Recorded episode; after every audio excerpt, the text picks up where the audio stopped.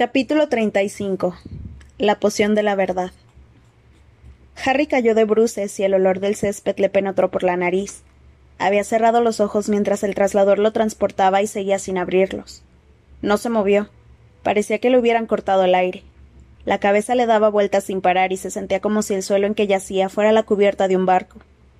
Para sujetarse se aferró con más fuerza a las dos cosas que estaba agarrando la fría y, bruñida asa de la copa de los tres magos, y el cuerpo de Cedric. Tenía la impresión de que si lo soltaba se hundiría en las tinieblas que envolvían su cerebro.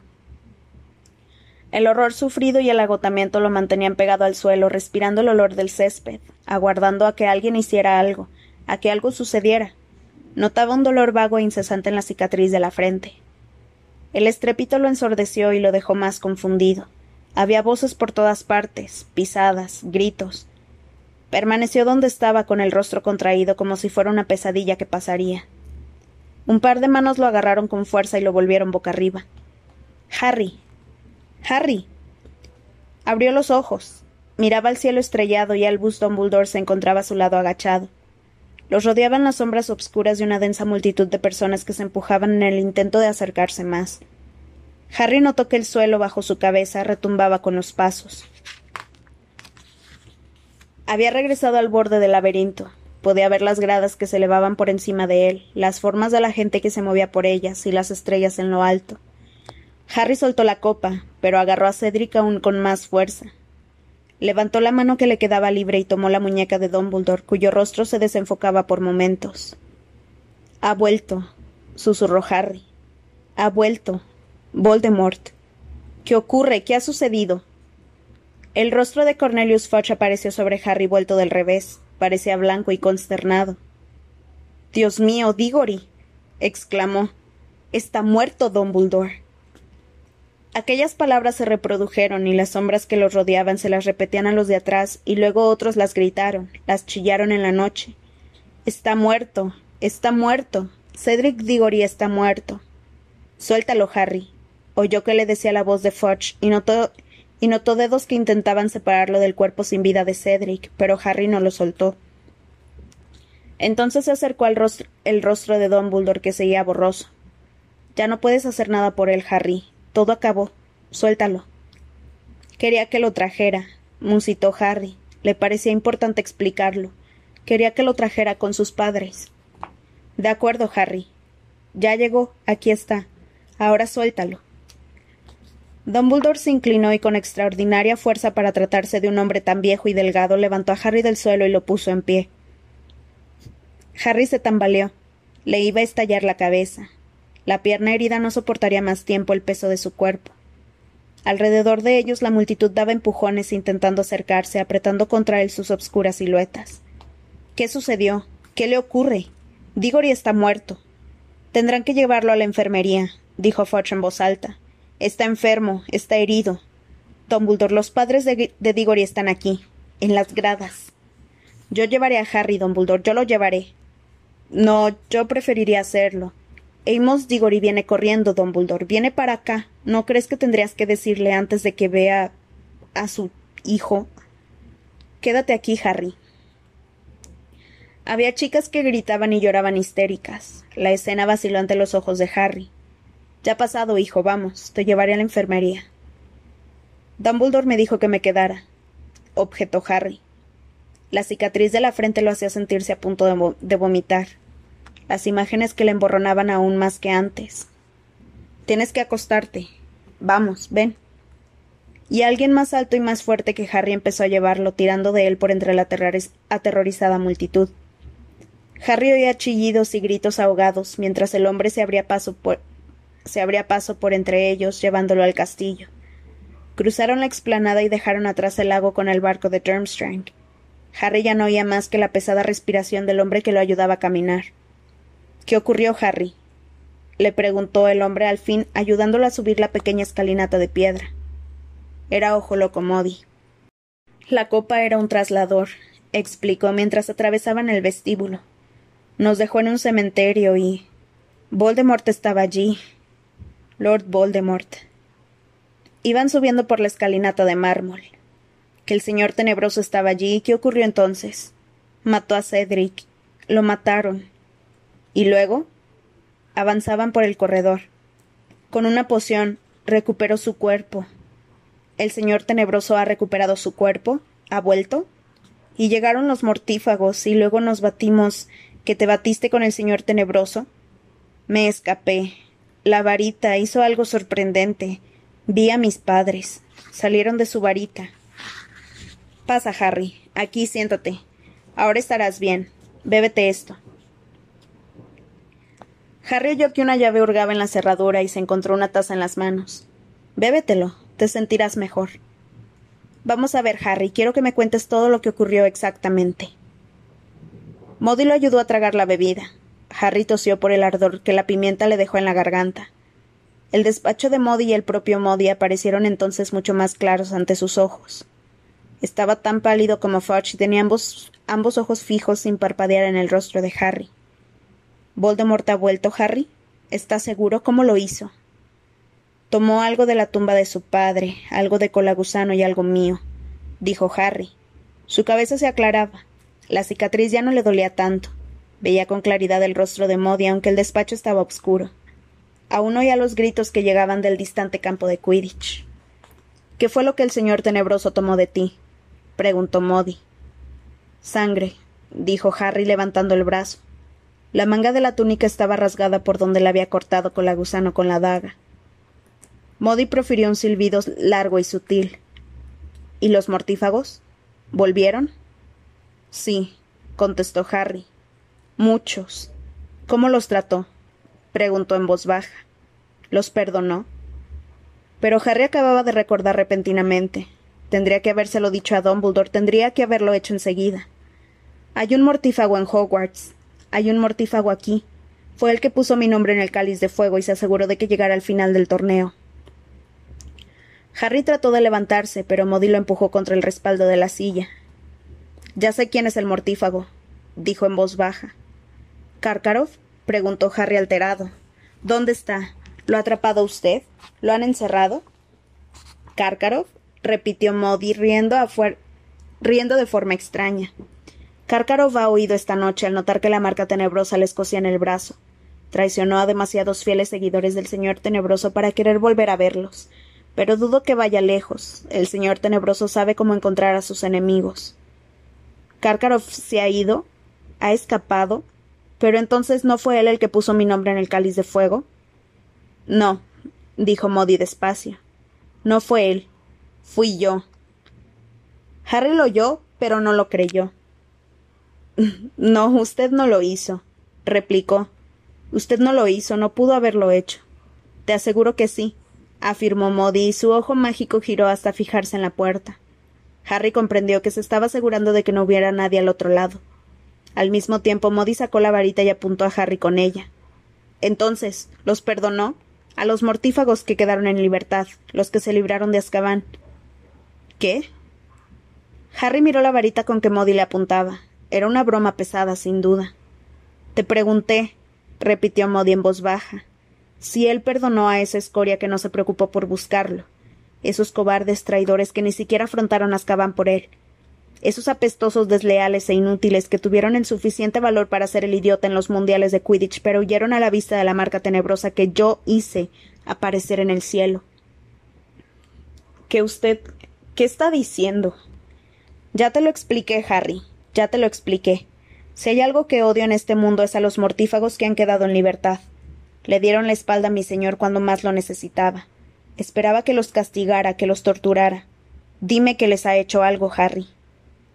La cara de Modi se iluminó de pronto con una sonrisa demente. Dime que reconoció que yo, solo yo, le he permanecido leal y dispuesto a arriesgarlo todo para entregarle lo que él más deseaba. A ti. Usted no lo hizo. No puede ser. ¿Quién puso tu nombre en el cáliz de fuego en representación de un nuevo colegio? Yo. ¿Quién espantó a todo aquel que pudiera hacerte daño o impedirte ganar el torneo? Yo. ¿Quién animó a Hagrid a que te mostrara los dragones? Yo. ¿Quién te ayudó a ver la única forma de derrotar al dragón? Fui yo. El ojo mágico de Modi dejó de vigilar la puerta. Estaba fijo en Harry. Su boca torcida sonrió más malignamente que nunca. No fue fácil, Harry, guiarte por todas esas pruebas sin levantar sospechas. He necesitado toda mi astucia para que no se pudiera descubrir mi mano en tu éxito. Si lo hubieras conseguido todo demasiado fácilmente, Dumbledore habría sospechado. Lo importante era que llegaras al laberinto, a ser posible bien situado. Luego, sabía que podría librarme de los otros campeones y despejarte el camino. Pero también tuve que enfrentarme a tu estupidez. La segunda prueba. Ahí fue cuando tuve más miedo de que fracasaras. Estaba muy atento a ti, Potter. Sabía que no habías descifrado el enigma del huevo, así que tenía que darte otra pista. No fue usted, dijo Harry con voz ronca. Fue Cedric el que me dio la pista. ¿Y quién le dijo a Cedric que lo abriera debajo del agua? Yo. Sabía que te pasaría la información. La gente decente es muy fácil de manipular, Potter. Estaba seguro de que Cedric querría devolverte el favor de haberle dicho lo de los dragones, y así fue. Pero incluso entonces, Potter, incluso entonces parecía muy probable que fracasaras. Yo no te quitaba el ojo de encima. Todas aquellas horas en la biblioteca. ¿No te diste cuenta de que el libro que necesitabas lo tenías en el dormitorio? Yo lo hice llegar hasta allí muy pronto, se lo di a ese Longbottom, ¿no lo recuerdas? Las plantas acuáticas mágicas del, del Mediterráneo y sus propiedades. Ese libro te habría explicado todo lo que necesitabas saber sobre las branquialgas. Suponía que le pedirías ayuda a todo el mundo. Longbottom te lo habría explicado al instante, pero no lo hiciste. Tienes una vena de orgullo y autosuficiencia que podría haberlo arruinado todo. ¿Qué podía hacer? Pasarte información por medio de otra boca inocente. Me habías dicho en el baile de Navidad que un elfo doméstico llamado Dobby te había hecho un regalo. Así que llamé a ese elfo a la sala de profesores para que recogiera una túnica para lavar, y mantuve con la profesora McGonagall una conversación sobre los rehenes, y sobre si Potter pensaría utilizar las branquialgas. Y tu amigo el elfo se fue derecho al armario de Snape para proveerte. La varita de Modi seguía apuntando directamente al corazón de Harry. Por encima de su hombro, en el reflector de enemigos colgado en la pared, vio que se acercaban unas formas nebulosas. Tardaste tanto en salir del lago, Potter, que creí que te habías ahogado. Pero afortunadamente Dumbledore tomó por nobleza tu estupidez y te dio muy buena nota. ¡Qué respiro! Por supuesto, en el laberinto tuviste menos problemas de los que te, te correspondían. Siguió. Fue porque yo estaba rondando. Podía ver a través de los setos del exterior y te quité mediante maldiciones muchos obstáculos del camino. Aturdí a Fleur de la Cour cuando pasó. Le eché a Crum la maldición Imperios para que eliminara a Diggory y te dejé el camino expedito hacia la copa. Harry miró a Modi. No comprendía cómo era posible que el amigo de Dumbledore, el famoso Auror, el que había atrapado a tantos mortífagos, no tenía sentido, ningún sentido. Las nebulosas formas del reflector de enemigos se iban definiendo.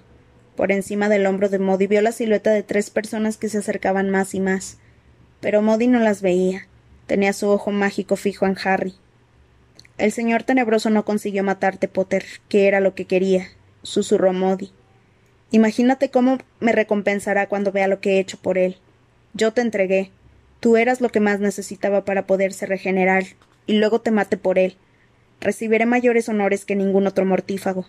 Me convertiré en su partidario predilecto, el más cercano, más cercano que un hijo. El ojo normal de Modi estaba desorbitado por la emoción y el mágico seguía fijo en Harry. La puerta había quedado cerrada con llave y Harry sabía que jamás conseguiría alcanzar a tiempo su varita para poder salvarse. El señor tenebroso y yo tenemos mucho en común, dijo Modi, que en aquel momento parecía completamente loco, erguido frente a Harry y dirigiéndole una sonrisa malévola. Los dos, por ejemplo, tuvimos un padre muy decepcionante. Mucho. Los dos hemos sufrido la humillación de llevar el nombre paterno, Harry. Y los dos gozamos del placer, el enorme placer de matar a nuestro padre para asegurar el ascenso imparable de la Orden Tenebrosa. Usted está loco, exclamó Harry sin poder contenerse. Está completamente loco. ¿Loco yo? dijo Modi, alzando la voz de forma incontrolada. Ya veremos. Veremos quién es el que está loco ahora que ha retornado el señor tenebroso y que yo estaré a su lado.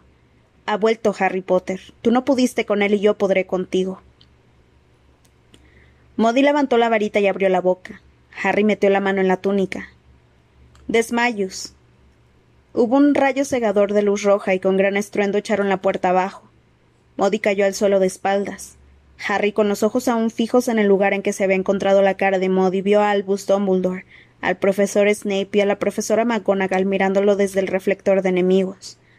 Apartó la mirada del reflector y los vio a los tres en el hueco de la puerta. Delante, con la varita extendida, estaba Dumbledore. En aquel momento Harry comprendió por vez primera por qué la gente decía que Dumbledore era el único mago al que Voldemort temía. La expresión de su rostro al observar el cuerpo inerte de Ojo Loco Modi era más temible de lo que Harry hubiera podido imaginar jamás.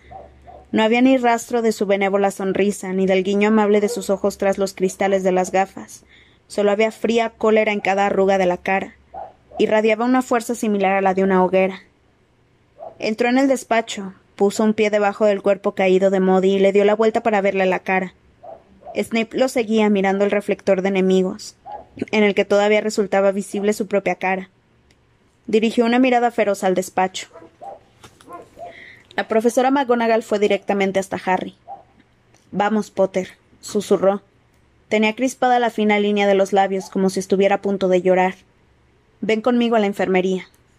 No, dijo Dumbledore bruscamente. Tiene que ir, Dumbledore. Míralo. Ya ha pasado bastante por esta noche. Quiero que se quede Minerva, porque tiene que comprender. La comprensión es el primer paso para la aceptación, y solo aceptando puede recuperarse. Tiene que saber quién lo ha lanzado a la terrible experiencia que ha padecido esta noche y por qué lo ha hecho. Modi, dijo Harry. Seguía sin poder creerlo. ¿Cómo pudo haber sido Modi? Este no es Alastor Modi, explicó Dumbledore en voz baja. Tú no has visto nunca a Alastor Modi. El verdadero Modi no te habría apartado de mi vista después de lo ocurrido esta noche. En cuanto te tomó lo comprendí y lo seguí. Dumbledore se inclinó sobre el cuerpo desmayado de Modi y metió una mano en la túnica. Sacó la petaca y un llavero. Entonces se volvió hacia Snape y la profesora McGonagall. Severus, por favor, ve a buscar la poción de la verdad más fuerte que tengas, y luego baja a las cocinas y trae a una elfina doméstica que se llama Winky. Minerva, sé tan amable de ir a la cabaña de Hagrid, donde encontrarás un perro grande y negro sentado en la huerta de las, calabazas. Lleva al perro a mi despacho, dile que no tardaré en ir, y luego vuelve aquí. Si Snape o McGonagall encontraron extrañas aquellas instrucciones, lo disimularon, porque tanto uno como otro se volvieron de inmediato y salieron del despacho. Dumbledore fue hasta el baúl de las siete cerraduras, metió la primera llave en la cerradura correspondiente y lo abrió. Contenía una gran cantidad de libros de encantamientos. Dumbledore cerró el baúl, introdujo la segunda llave en la segunda cerradura y volvió a abrirlo.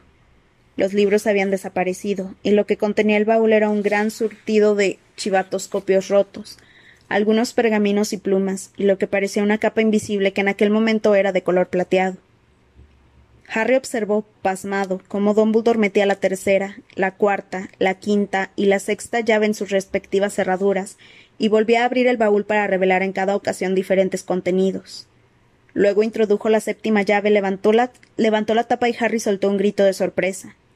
Había una especie de pozo, una cámara subterránea en cuyo suelo a unos tres metros de profundidad se hallaba el verdadero ojo locomodi, según parecía, profundamente dormido, flaco y desnutrido.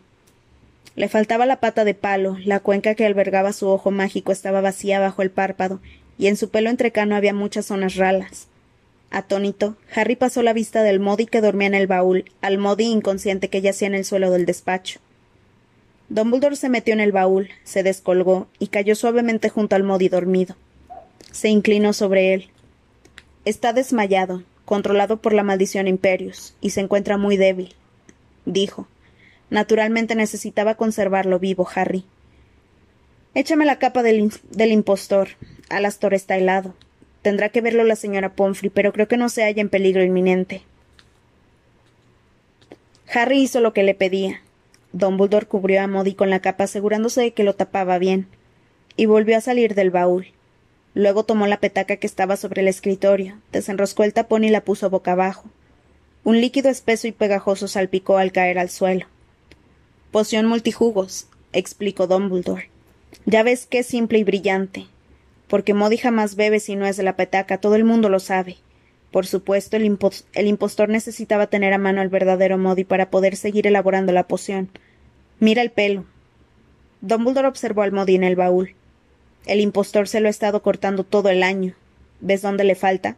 Pero me imagino que con la emoción de la noche nuestro falso Modi podría haberse olvidado de tomarla con la frecuencia necesaria. A la hora. Cada hora. Ya veremos. Dumbledore apartó la silla del escritorio y se sentó en ella, con los ojos fijos en el Modi inconsciente tendido en el suelo. Harry también lo miraba. Pasaron en silencio unos minutos. Luego, ante los propios ojos de Harry, la cara del hombre del suelo comenzó a cambiar. Se borraron las cicatrices, la piel se le alisó, la nariz quedó completa y se achicó. La larga mata de pelo entrecano pareció hundirse en el cuero cabelludo y volverse de color paja. De pronto, con un golpe sordo, se desprendió la pata de palo por el crecimiento de una pierna de carne. Al segundo siguiente, el ojo mágico saltó de la cara, reemplazado por un ojo natural, y rodó por el suelo, girando en todas direcciones. Harry vio tendido ante él a un hombre de piel clara, algo pecoso, con una mata de pelo rubio. Supo quién era, lo había visto en el, en el pensadero de Dumbledore, intentando convencer de su inocencia al señor Crouch mientras se lo llevaba una escolta de dementores. Pero ya tenía arrugas en el contorno de los ojos, y parecía mucho mayor. Se oyeron pasos apresurados en el corredor. Snape volvía llevando a Winky. La profesora McGonagall iba justo detrás. Crouch, exclamó Snape, deteniéndose en seco en el hueco de la puerta. Barty Crouch. Cielo santo, dijo la profesora McGonagall parándose y observando al hombre que yacía en el suelo. A los pies de Snape, sucia, desaliñada, Winky también lo miraba. Abrió completamente la boca para dejar escapar un grito que les horadó los oídos. Amo, Barty, amo, Barty, ¿qué está haciendo aquí? Se lanzó al pecho del joven. Usted lo ha matado. Usted ha matado al hijo del amo. Solo está desmayado, Winky, explicó Dumbledore. Hazte a un lado, por favor. ¿Has traído la poción, Severus? Snape le entregó a Dumbledore un frasquito de cristal que contenía un líquido totalmente incoloro, el suero de la verdad con el que había amenazado en clase a Harry. Dumbledore se levantó, se inclinó sobre Crouch y lo colocó sentado contra la pared, justo debajo del reflector de enemigos, en el que seguían viéndose con claridad las imágenes de Dumbledore, Snape y McGonagall. Winky seguía de rodillas, temblando con las manos en la cara. Dumbledore le abrió al hombre la boca y echó dentro tres gotas. Luego le apuntó al pecho con la varita y ordenó Enérvate. El hijo de Barty Crouch abrió los ojos. Tenía la cara laxa y la mirada perdida. Dumbledore se arrodilló ante él, de forma que sus rostros quedaron a la misma altura. ¿Me escuchas? le preguntó Dumbledore en voz baja. El hombre parpadeó. Sí, respondió. Me gustaría que nos explicara, dijo Dumbledore con suavidad, cómo ha llegado usted aquí. ¿Cómo se escapó de Azkaban? Crouch tomó aliento y comenzó a hablar con una voz apagada y carente de expresión. Mi madre me salvó. Sabía que se estaba, que se estaba muriendo y persuadió a mi padre para que me liberara como último favor hacia ella. Él la quería como nunca me quiso a mí, así que accedió. Fueron a visitarme, me dieron un bebedizo de poción multijugos que contenía un cabello de mi madre, y ella tomó la misma poción con un cabello mío. Cada uno adquirió la apariencia del otro. Winky movía hacia los lados la cabeza temblorosa. No digas más, amo Barty, no diga más, o meterá a su padre en un lío. Pero Crouch volvió a tomar aliento y prosiguió en el mismo tono de voz. Los dementores son ciegos, solo percibieron que habían entrado en Azkaban una persona sana y otra moribunda, y luego que una moribunda y otra sana salían. Mi padre me sacó con la apariencia de mi madre por si había prisioneros mirando por las rejas. Mi madre murió en Azkaban poco después. Hasta el final tuvo cuidado de seguir bebiendo poción multijugos. Fue enterrada con mi nombre y mi apariencia. Todos creyeron que era yo. Parpadeó. ¿Y qué hizo su padre con usted cuando lo tuvo en casa? Representó la muerte de mi madre. Fue un funeral sencillo, privado. La tumba estaba vacía. Nuestra elfina doméstica me cuidó hasta que sané. Luego mi padre tuvo que ocultarme y controlarme.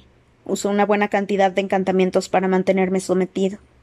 Cuando recobré las fuerzas, solo pensé en encontrar otra vez a mi señor y volver a su servicio. ¿Qué hizo su padre para someterlo? Quiso saber Dumbledore. Utilizó la maldición Imperius. Estuve bajo su control. Me obligó a llevar día y noche una capa invisible. Nuestra elfa doméstica siempre estaba conmigo. Era mi guardiana y protectora. Me compadecía. Persuadió a mi padre para que me hiciera de vez en cuando algún regalo, premios por mi buen comportamiento. ¿No descubrió nadie que usted seguía vivo? preguntó Dumbledore sobre los sollozos de Winky. ¿No lo supo nadie aparte de su padre, la elfa? Sí, una bruja del departamento de mi padre, Berta Jorkins. Llegó a casa con unos papeles para que mi padre los firmara. Mi padre no estaba en aquel momento, así que Winky la hizo pasar y volvió a la cocina donde me encontraba yo. Pero Berta Jorkins nos oyó hablar y escuchó a escondidas. Entendió lo suficiente para comprender quién se escondía bajo la capa invisible. Cuando mi padre volvió a casa, ella se le enfrentó. Para que olvidara lo que había averiguado, le tuvo que echar un encantamiento desmemorizante muy fuerte. Demasiado fuerte, según mi padre, le dañó la memoria para siempre. ¿Quién le, le mandó a meter las narices en los asuntos de mi amo? sollozó Winky. ¿Por qué no nos dejó en paz? Hábleme de los mundiales de Quidditch, pidió Dumbledore. Winky convenció a mi padre de que me llevara. Necesitó meses para persuadirlo. Hace años que yo no salía de casa. Había sido un fanático del Quidditch. Déjelo ir, le rogaba ella. Puede ir con su capa invisible. Podrá ver el partido y le dará el aire por una vez. Le dijo que era lo que hubiera querido mi madre.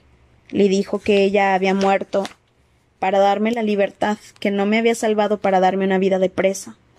Al final accedió. Fue cuidadosamente planeado. Mi padre nos condujo a Winky y a mí a la tribuna principal bastante temprano. Winky diría que le estaba guardando un asiento a mi padre. Yo me sentaría en él invisible.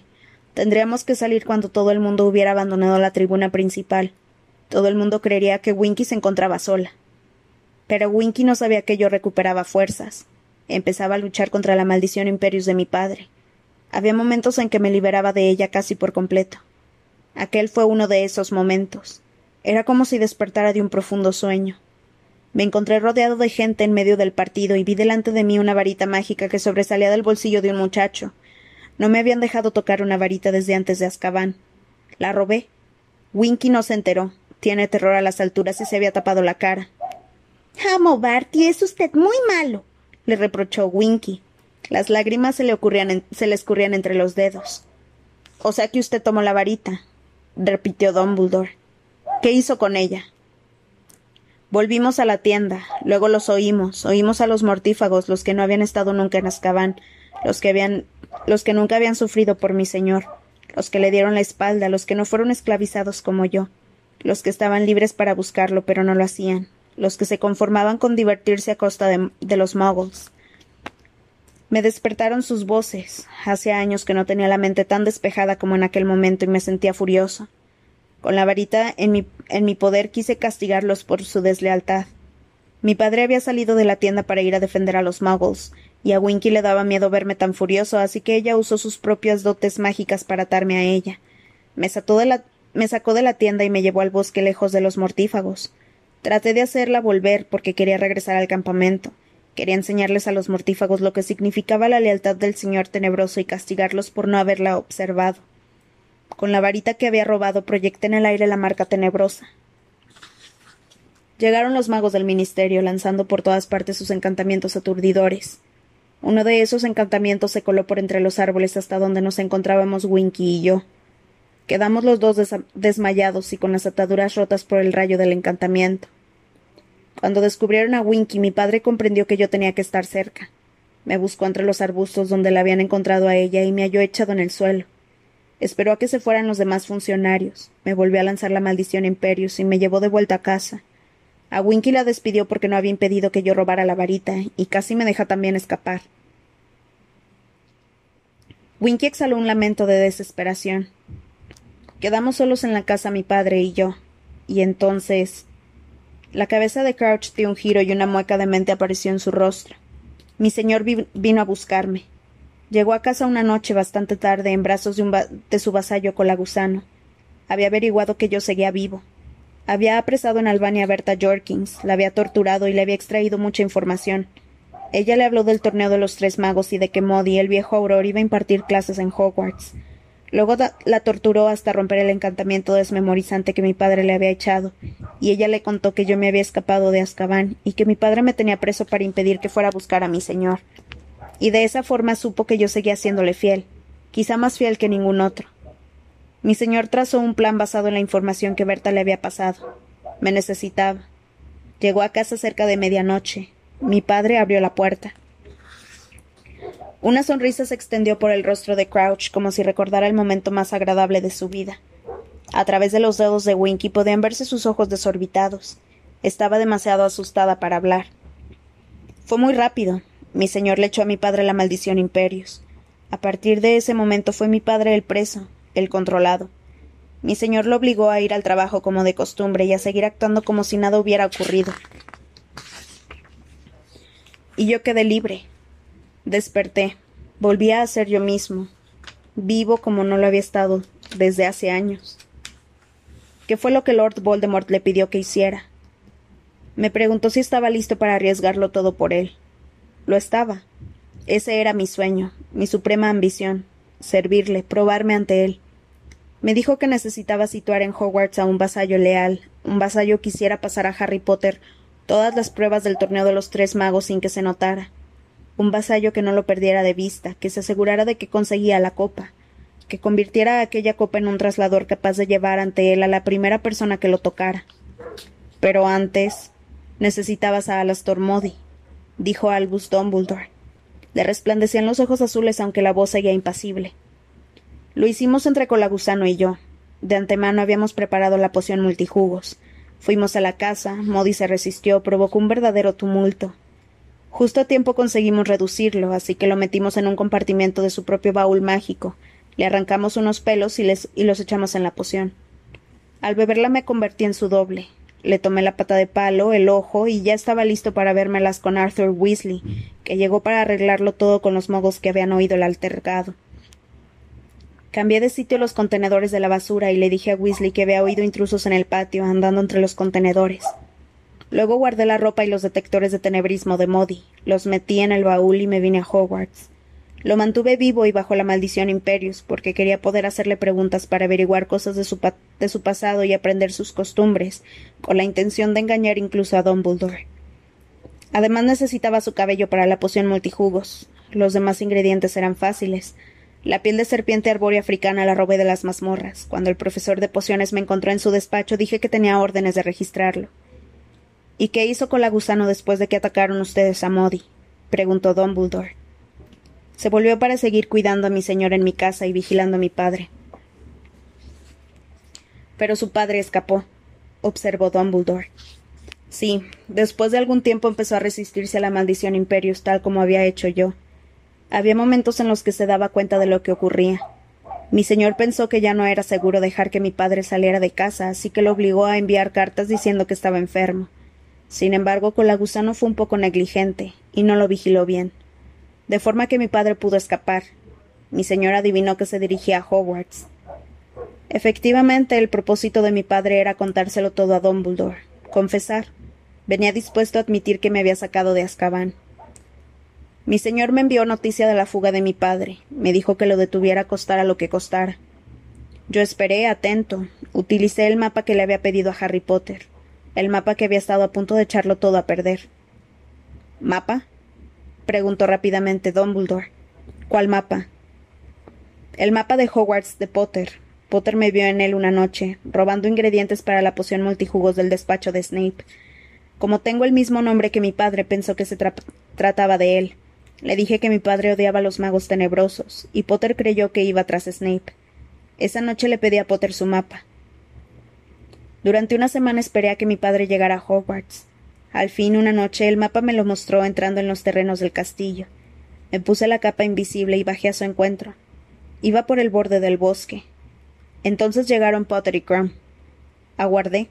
No podía hacerle daño a Potter porque mi señor lo necesitaba, pero cuando fue a buscar a Dumbledore aproveché para aturdir a Crumb. Y maté a mi padre. ¡No! gimió Winky. Amo, Barty, ¿qué está diciendo usted?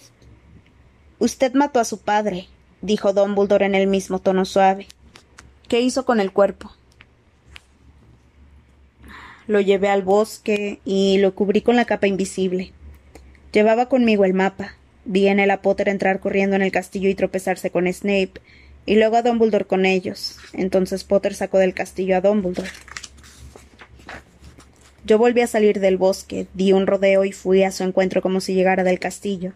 Le dije a Dumbledore que Snape me había indicado a dónde iban. Dumbledore me pidió que fuera en busca de mi padre, así que volví justo junto a su cadáver, miré el mapa y cuando todo el mundo se hubo ido lo, lo transformé en un hueso, y lo enterré cubierto con la capa invisible en el trozo de tierra recién cavado delante de la cabaña de Hagrid. Entonces se hizo un silencio total salvo por los continuados sollozos de Winky. Luego dijo Dumbledore. Y esta noche me ofrecí a llevar la copa del torneo al laberinto antes de la cena, musitó Barty Crouch. La transformé en un traslador. El plan de mi señor ha funcionado. Ha recobrado sus antiguos poderes y me cubrirá de más honores de los que pueda soñar un mago. La sonrisa de mente volvió a transformar sus rasgos, y la cabeza cayó inerte sobre un hombro, un hombro mientras Winky sollozaba y se lamentaba a su lado.